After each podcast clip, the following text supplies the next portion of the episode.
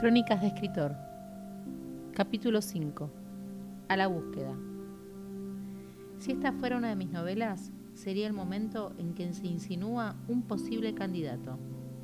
A saber, un mejor amigo nunca considerado, entre comillas, hombre, un almacenero o kiosquero que ve a la protagonista con tiernos ojos enamorados y que ella, en medio de su atareada rutina, no repare en él, o el bendito compañero de trabajo, gigoló empedernido que gracias a sus encantos deja la vida licenciosa y cae rendido a sus pies. El otro 50% de mis amigos, compañeros de parranda a veces, siempre fueron testigos de mi ridiculez. Y si hay algo que sea poco sexy, es el ridículo. En este caso, quedo yo excluida de su lista. Pensemos, enamorados secretos. Mm, absolutamente improbable. Si mis amigos me han visto en situaciones ridículas, vergonzosas, etc., los kiosqueros me han visto en peores situaciones, aún más humillantes, como comprando puchos sueltos en pantufla a las 3 de la mañana, tirando una heladera completa tratando de sacar una cerveza, rogando por chocolate sin tener una moneda, en fin, no hay manera de que me vean con ojos tiernos y enamorados en la vida real.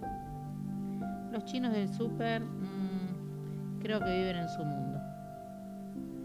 Compañero de trabajo saben que lo tengo. Lo más parecido es la notebook o el celular. A veces Micaela, contacto de la editorial.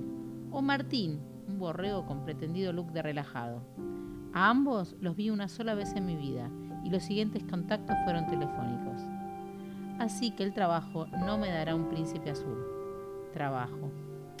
El viernes último entré a tomarme una ducha que imaginaba reparadora. Venía una semana pesada, la ausencia de gordo, la imposibilidad de terminar este puto capítulo para los caminos de Juan y Lisa y otras cosas me habían hecho de mi rutina un desastre.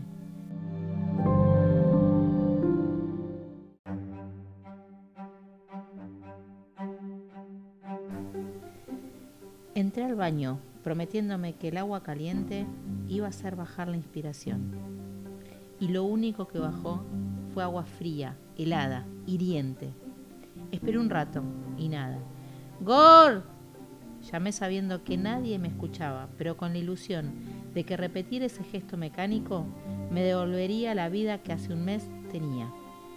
Claro, nadie me contestó, así que me envolví en una toalla y, cagada de frío, fui hasta la cocina. Comprobé que el calafón estaba apagado y, peor aún, comprobé que no tenía gas.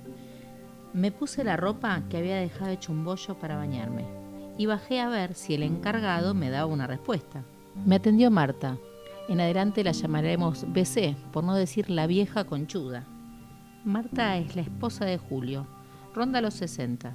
Su único rol en el edificio es ser la esposa de Julio, pero pretende ser algo así como la encargada adjunta, con el detalle que no resuelve ni un problema y se encarga de desparramar chismes mirar con desdén y, dar malas noticias, en especial a mí. La cosa es que asoma la nariz y le pido hablar con el marido. Le expongo el asunto y me escupe triunfal. Es que si no pagás, nena, el gas te lo cortan. Estiró la mano y me dio un papel que decía, por incumplimiento de las facturas que abajo se detallan, se procede al corte de suministro para regularizar la situación, bla, bla, bla, bla. Leí estoica. Casi se me escapa dar una explicación, pero por suerte me limité a girar sobre mis talones y caminar al ascensor. ¿Por qué esta mujer, sabiendo esto, no me lo informó?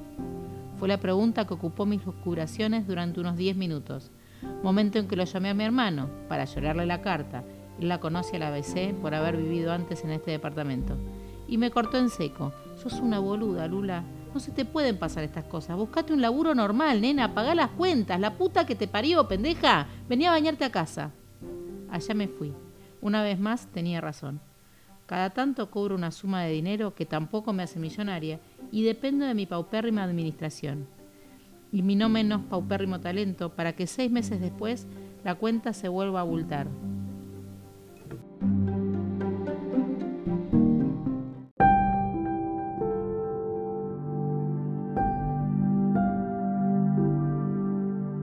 Como les decía, ningún candidato a la vista.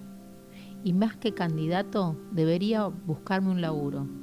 Uno que me asegure, por lo menos, darme una ducha caliente a la tarde y no tener que ir de raje a bañarme a casa ajena.